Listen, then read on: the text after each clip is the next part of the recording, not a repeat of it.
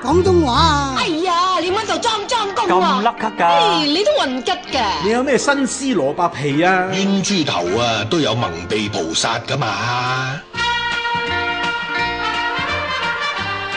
唔好以為得個講字，廣東俗語全部都有根有據，有得寫。仲咁咪麼？一齊擔凳仔聽故仔啦！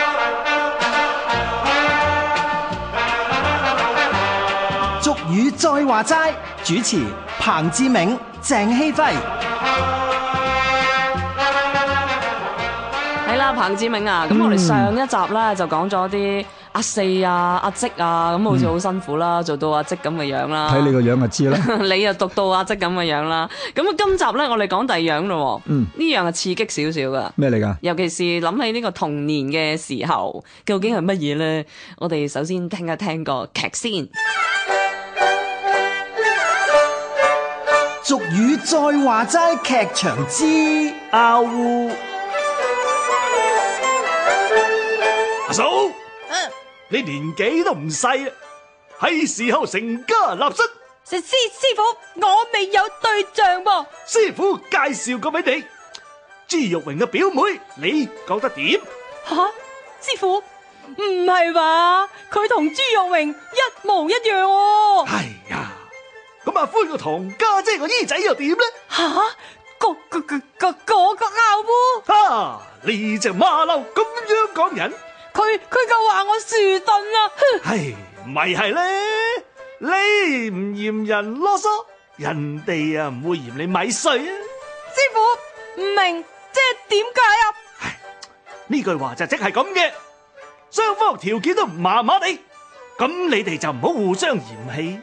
佢佢佢咁又係，俾我點醒咗你！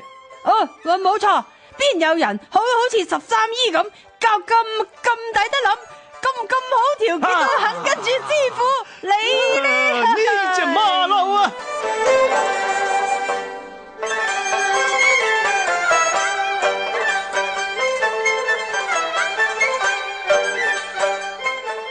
嗱，啱啱個劇裏面又提過阿烏啦，同埋樹盾嗯啦。咁、不如我哋首先講阿烏先啦。咁啊，細個嘅時候咧，爸爸媽媽就話：，誒、小心啲，阿烏婆嚟捉你啊！誒咁、係啦，嗱，拗係咩嚟嘅咧？點解會捉人嘅咧？我就係細個時候覺得係一樣好恐怖嘅一個女人啊，咁樣佢就會嚟捉咗你，唔知去邊度啊！ 即係成樣嘢好神秘噶。嗯爸爸媽媽亦都冇講我俾你聽，阿烏係咩樣，就係覺得哇，應該係好恐怖，好好核突詭秘啊，可係啦能係鬼啊，可能係妖怪唔啊，知咩嚟啊！係啊，唔知咩嚟噶嘛係。咁阿烏係咩嚟嘅咧？正話我哋講啦，大家都覺得佢係啲唔知乜嘢，係一啲妖妖異異嘅，可能同鬼有關，可能同怪有關啊嘛。係啊係啊，啱啦，阿烏就係咧，大家就睇唔到嘅嘢，但大家又驚嘅嘢。嗯，正正式式寫個阿烏嗰個阿字咧，就係一二三四五六七八九個九嗯嗰個九字，係隔離一個老虎個虎字，係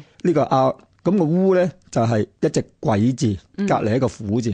嗯咁呢個阿烏咧個阿咧，其實咧就係一個叫聲嚟嘅，佢就係一隻老虎嘅叫聲，嗯老虎叫得好大聲就係呢個阿。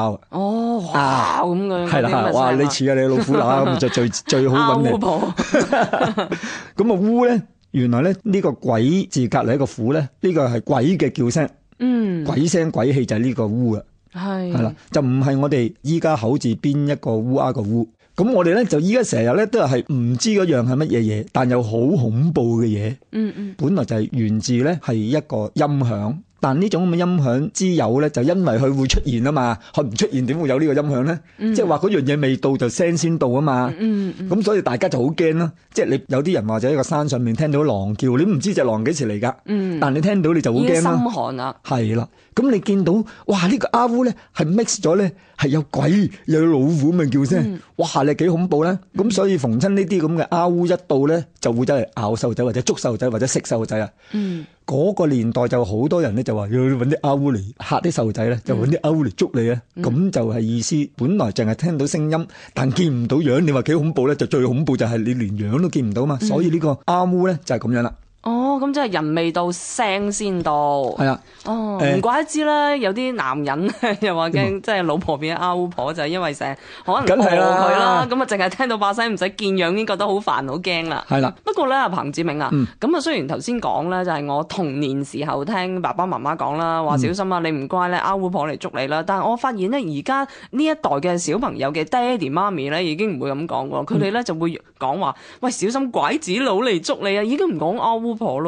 哦，係啊，其實最主要咧就同整體一個時代變遷有關。嗯，咁我哋講啱烏嘅時候，因為我哋來自咧就係我哋嘅農民社會，我哋中國咧一個傳統嘅農業國家，我哋喺個農民社會，我哋喺個山上面住嘅多，喺喺農村住嘅哦多，所以佢嘅形象嘅描述咧就係啲老虎啊係，或者啲怪聲啊，或者啲係鬼怪嘅嘢。係 OK，啊，係啊，咁然後近代啦，嚟翻依家啦。嗯，見到嘅嘢咧，成日有出現嘅新聞上邊咧，就最恐怖嘅壞人咧就拐子佬啊嘛，所以販賣兒童啊嘛，比係較啊，驚啲。係啊，所以個社會嗰個變化會足以影響我哋嘅語言，或者影響我哋嘅生活，或者影響我哋嘅文化。咁所以依家咧，B B 仔嗰代或者細路仔咧，佢已經係唔知乜嘢個阿烏，因為爸爸媽媽唔再講啦嘛。係倒翻轉頭咧，用第二種嘢就係、最明顯嘅，大家經常接觸到嘅嗰、個咧，最得人驚、最乞人憎嗰個咧就叫拐子佬啊！即係如果你捉咗你去咧，你又會唔見到爸爸媽媽啊嘛？嗯即係等於咧阿烏去咗出現擔咗你去，你又見唔到爸爸媽媽啊嘛？係係咁呢個個時代變遷嘅產物或者嗰種咁嘅影響咧，就係、同我哋現實文化有關嘅，所以我哋係又解釋到我哋嘅語言嘅變化。嗯語言嘅生命咧，就係、來自我哋嘅生活。係，同埋咧，就算即係而家你同小朋友講阿烏咧，如果個小朋友真係聽過彭志銘嘅解説之後咧，佢會駁個爹哋媽咪吓，老虎嗰啲叫聲喎，老虎都絕種啦， 我就唔驚啦，而家 係咪？俗語再話齋，主持彭志銘、鄭希輝。除咗阿烏之外咧，個劇裏面都有提到樹盾啦。咁啊、樹盾，即係如果你叫我寫咧，其實都好易嘅啫喎，咪樹仔嘅樹啦，跟住盾就係金字邊嗰、個，即係話啲利器盾咗個盾啦，即係金字有個啱啊係團啊字啦。係啊，嗰、個頓字就啱啊！你終於啱咗一個你字日日啦！照鏡咧，你就會明白呢個字 嘅。哎你都係啦，照翻個樹字都知 啊。嗱，呢個正啊，呢個樹咧，大家咧都寫大番薯個薯字。係啊係啊，唔係咪啱。梗係唔啱啦！依家咧，我哋咧又係咧，俾呢個漫畫文化或者俾我哋嗰個生活咧影響咗啊！以為好似嚿番薯咁，因為成日鬧人咧，成嚿番薯咁係啊樣個樹啊嘛，係啊嚇咁原來又唔係嘅喎，正正式式有得寫嘅喎，同埋嗰個含義咧就唔係一嚿番薯咁鈍嗰個樹鈍嘅喎，正式嘅寫法咧原來係企人邊隔離咧個而且嘅且字咁嘅啫。哦，係啊，大家你可以查字典㗎，越舊嘅字典咧就越好。嗯譬如有本叫《廣韻》咧，嗯咁佢就解釋得好清楚嘅。係嚇，佢就係話佢絕也，即係笨拙個拙啊，嗯即一係個字已經搞掂係啦啊。，係啊，因為以前咧就真係一個字已經係明白晒嘅。係啊嚇係啊近代嘅人咧就比較對啲古文咧或者係對啲字咧嗰個敏感度唔夠啊。咁《説文解字》都係絕也嘅喎。嗯嗯，好啦，段玉裁咧佢就去解《説文解字》啊嘛。係絕係咩嚟嘅咧？佢就話不考也，即係會唔靈巧。嘅。係啦，即係你唔靈巧，你鈍啦。嗯，即係我哋依家香港人講啦，好鈍咧，咁啊就唔靈巧啊嘛。咁啊係咯，呢個企人邊一個扯呢個樹咧，就等於不靈巧啦。咁啊仲唔鈍？係咁即係鈍喎。嗱，同埋我留意到啦，頭先你講啦，其實個樹字應該係企人邊做個扯啦。嗯咁呢、個字應該係同人有關啦。咁即係形容嗰個人，其實就係呢個咁鈍嘅人，就叫嗯做樹啦。係啦，又好有趣嘅喎。我哋香港人咧，以前有一段時間咧，就話人哋好鈍咧，咁啊佢就話你叫樹乜？係啊係係啊啊，依家嗰個就好英文翻譯翻嚟噶嘛。啊依家就冇人講咯喎。係啊，好樹似好老土咁啊！係啊，有樹講話頭乜乜？係啊，仲有個更有趣係嘅，就係我哋中國人咧鬧人咧，佢又唔講盡嘅，佢有句縮腳韻。嗯咩叫縮腳韻咧？佢係講嘢咧講靜一啲嘅，接近咧歇後語。嗯，我哋嗰個年代啊，六七十年代咧，佢會話你咧威廉河啊。係咩叫威廉河咧？哦，我聽過威廉學 頓係啊，咁佢鬧人咧就話：，誒、你真係威廉河咁樣。其實嘅意思背後咧就話你頓咁解 啊。嗰、個威廉河頓咧，其實係一個咧外國嘅影星嚟嘅嚇，當時係喺六十年代好有名嘅。嗯俗語再話齋，劇場之背啊，我叫阿史密夫先生跟你學功夫，佢進度點啊？唉，十三姨好惡教，佢仲惡教嗰個牙刷蘇。吓，唔係啊嘛，阿史密夫先生點會惡教啫？哎呀，你講嚟聽下。我叫佢扎馬先，佢啊死都唔聽，成日都話要上上上乜鬼啊！扎穩馬步又點會上低呢？哎呀，飛鴻哥啊，你誤會啦！阿史密夫先生咧，唔係要你 Sir 低啊，佢係叫你做阿 Sir 啊，阿 Sir 咩意思？英文嚟噶，即係咧叫你做先生咁解啊！係咩？哦，原來係雞腸嚟嘅，我真係背啦。哎呀，飛鴻哥，你唔單止個人背，仲耳背添啊！我大早同你哋介紹嘅時候，阿史密夫先生都稱呼你做黃 Sir 噶啦。哎呀，你又唔聽清楚。啊，又好似係喎。哎，咪住先，十三姨，以背呢個舊俗語你都曉嘅。哦，睇嚟你年紀都唔輕喎。哎呀哎呀哎呀，哎呀，梗唔係咯，我我有聽俗語再話齋噶嘛，聽完啊就唔背，連個 Sir 字都識寫啦。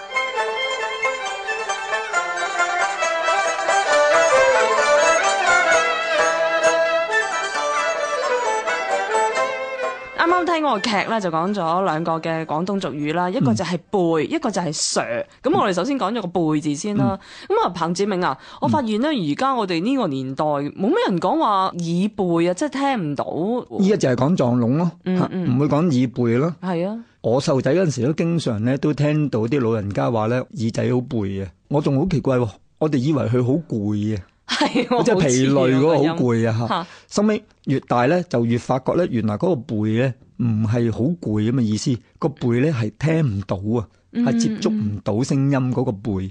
嚇係。咁我就喺度諗下，係咪因為我哋唔正面講嘢，你喺嗯背後講背嘢，脊咁所以佢又聽得唔咁清楚咧？收尾原來發現咧，古漢語裏面咧嗯係有呢一隻字嘅，呢隻字咧就正正咧就係同撞聾嘅意思有關嘅，係係另外啊，一個字，我如果你咁講，你叫我寫，我仲諗住真係背脊個背添。唔係呢個字咧好正嘅，佢嘅解釋咧就係半聾同埋聽唔清楚咁嘅意咁思，真係撞好清楚，聾即係撞聾啦。唔，我又唔係聽唔晒喎，嗱，搞清楚，佢唔係聾啊。唔係聾晒唔係。聾晒嗱，耳背咧唔係聾晒噶，嗯係聽唔清楚嘅啫。嗰、個字嘅寫法咧，你講係啦，咁啊記住唔係背脊個背，而係耳字邊。嗯咁啊、右手邊做咩？就做個宰割嘅宰啦。呢個字咧好古舊，好古舊噶啦，二千年前已經有㗎啦，係秦嗰陣時都已經有呢隻字啦。你話我哋真係幾犀利啦，不過都唔可以講可惜咯。我諗係個文化嘅慢慢慢慢會有啲死語死咗啦，開嗯始開始冇人講。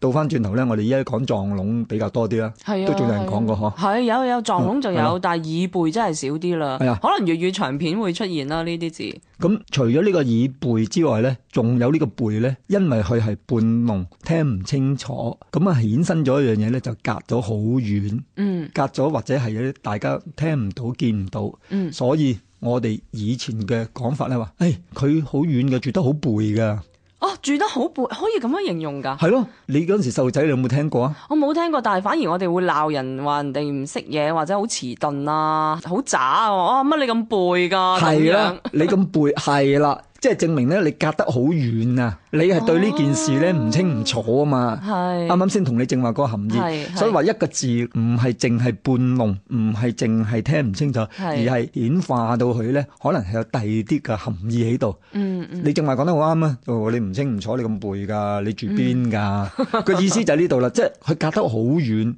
或者係已經係對嗰件事物係接收唔到，咁、嗯都係叫做背咯。係哇，住得咁背，我諗而家喺香港乜你咧咁背㗎？咁都唔識，唔唔係係啊，啊？我哋煮得密密麻麻，冇人再 煮得背噶啦，我估。俗語再話齋，主持彭志銘、鄭希輝。除咗背之外咧，仲有一個 Sir 字啦。嗯呢、個 Sir 字好有趣喎，我我覺得發揚光大就可能來自我哋港產片啦，因為嗯咧其實其中有一出電影咧，咁裡面啲角色啦，叫自己做方中 Sir 啦，咁啊驚自己原本警察嘅身份俾人知道，咁俾人嗯問：咦點解我聽到人哋叫你做方中 Sir，乜你警察嚟嘅咩？咁啊嗯定係教書啊？咁但係當其時嗰個角色就講唔係，呢個咧係我個正名嚟嘅。咁點寫啊係啦，點寫？咁啊方同埋中好易啦，但個 Sir 字佢就就亂寫，即係將 S I R 下面再寫一個中文字，嗯諗住中英合璧咁樣就瞞混過去啦。嗯咁但係識咗彭志明之後， 就發現哇，原來個 Sir 字真係有得寫哦，喎。有得寫噶，我哋經常都講上滑梯就最簡單啦。嗯，嗰個感受咧，個感覺咧就係有啲嘢由高處向下墜，咁樣削一聲咁削咗落去啊！咁一開頭我以為呢個咧係一個咧形音字嘅，即係以為個音削一聲削落去啊。嗯嗯，原來查到呢隻字，原來唔係形音字，原來係一個咧真係有呢隻字嘅動詞字。嗯啊，呢、個字咧形容咧有一啲嘢喺上邊向下滑，尤其是喺上滑梯嗰個上字用得最多啦嚇。係啊係啊，咁呢個字咧，其實咧就係隨便嘅隨字，隔離咧就加三點水。我揾到呢個字之後咧，我寫一篇文，我就打過三個電話。咁我打電話去台灣揾一個朋友，咁我話喂。上滑梯你點講咧？佢哋話冇上滑梯呢個上嘅喎，即係呢個動作佢冇嘅喎，佢就淨係咧話有滑滑梯。滑滑梯。喂，呢個滑字係滑啫，即係線嗰下啫，但係你冇上嗰一嘢落去嗰個速度感噶嘛。係啊係啊，咁跟住咧，我又打電話去北京，我又問個北京朋友，喂，有冇呢一樣嘢㗎？佢話都冇嘅喎，換滑梯咁咯。係啊，或係者換滑梯咯。咁跟住我就都唔甘心，我又走去揾埋一個上海朋友，可能咧好多字咧，我哋唔一定係國語或者係普通話嚟噶嘛，係可能係上海話，嗯可能係上海話或者係啲方言嚟噶嘛。咁佢哋都話冇喎，冇呢樣嘢 喎，我真係拗爆頭啦！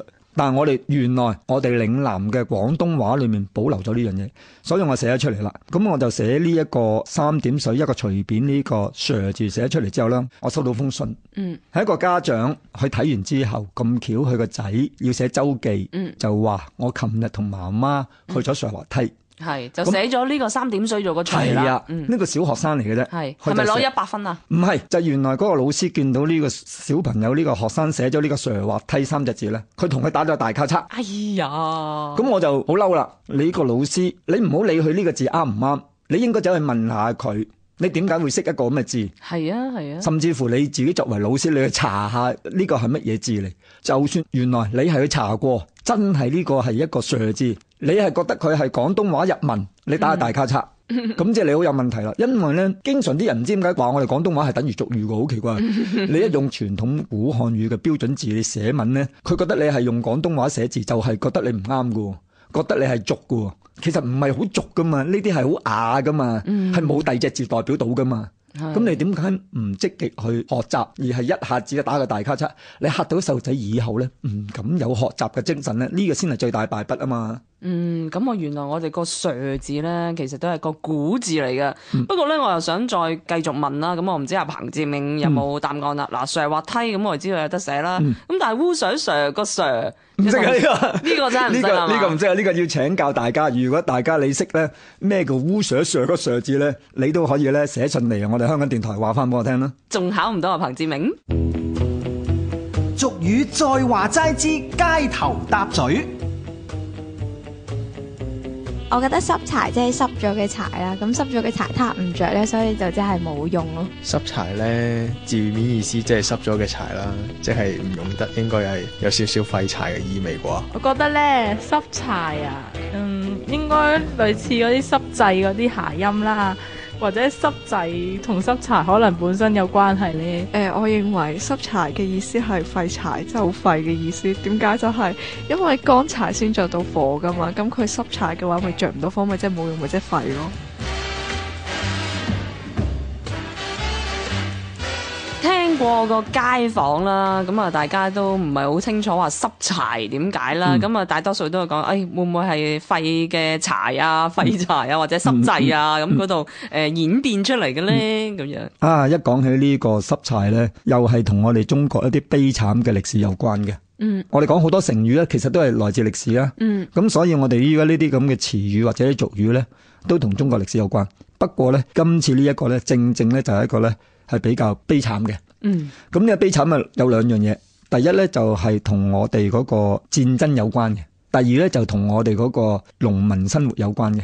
咁我先講農民生活先啦。好啊，傳統以前未發明嗰啲電器啊，係或者係用 gas 嘅之前咧，都係燒柴噶嘛。嗯即係啲柴一定要乾燒咧，然後先會紅紅烈火噶嘛，係啊乾柴烈火啊嘛。係啊係啊，但如果係濕咧，就好論盡嘅。嗯點樣論盡咧？就係原來佢會出啲煙嘅，嗯煙親你隻眼嘅。就會流眼淚嘅。咁我哋嗰陣時嘅廣府話裏面有句咁嘅嘢嘅，就話難燒兼死火，未爆已先煙。嗯即係話咧，佢好難燒得着嘅，嗯佢燒唔着，你永遠都煲唔到你嗰啲水啊，或者煲唔到你要煮嘅嘢啦。同埋咧，佢又好容易咧就死火，即係話咧好容易係熄滅噶，就係呢啲咁嘅濕柴啦。哦，即係頭先嗰句難燒兼死火未爆已先煙啊啦，其實就形容濕柴。係啦，或者啲柴咧，原來你燒得佢乾嘅時候咧，佢會爆開噶嘛，裂開噶嘛嚇。嗯嗯嗯你都未爆，佢已經好多煙啦，好多煙咧令你咧就好唔舒服啦。咁呢個咧就係來自我哋農民生活啦，來自我哋個國家都係一個農業社會啦，嗯咁就全部都燒柴噶啦。嗯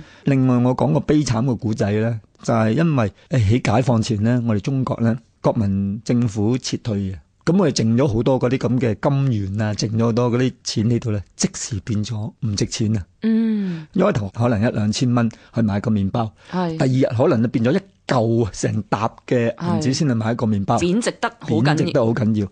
但因為佢唔值錢，咁就變為廢紙，大家就覺得呢啲好麻煩、好論盡嘅嘢係就叫做濕柴。哦，所以我哋依家咧都仲有講㗎吓，我哋依家咧成日我哋袋住啲散銀啊，或者係嗰啲零零碎碎嗰啲咧，唔係好值錢嘅錢嗯咧，我哋都叫做濕柴㗎嘛。 係就係來我自哋呢呢度代已經開始冇人講啦哦，。你年青過我 好多，我嗰代都經常都講咧，我係袋住一大扎銀仔，呢啲都係叫濕叫柴，濕柴係啊，嗯嗰個典故就係咁樣嚟噶啦，嗯唔值錢嘅錢等於濕柴，所以就係咁樣嚟嘅。係，咁所以話點解而家開始冇乜人咁樣講啦，形容啲即係散銀做濕柴，因為大家即係學阿彭志明話齋，而家啲小朋友都好少可會接觸到柴啊嘛，嚇呢樣嘢係比較少接觸啦嘛。哦，第二咧，佢哋已經唔係再係用真嘅錢，佢哋已經用咧電子紙貨幣係啦，電子貨幣，佢哋可能係揸住個八達通咧嘟一下，嗯咁啊已經係個交易成功咗啦，係咁就唔再見到實體嘅嘢，嗰、個世界又變緊啦。咁個文化都會變緊啦，係啊佢哋冇咗呢種咁嘅麻煩，咁咪冇咗呢種咁嘅語言咯，就係咁樣啫嘛。嚇，因為完全都唔覺得係麻煩嘅一回事啦，因為而家用呢啲貨幣已經係非常之方便啦。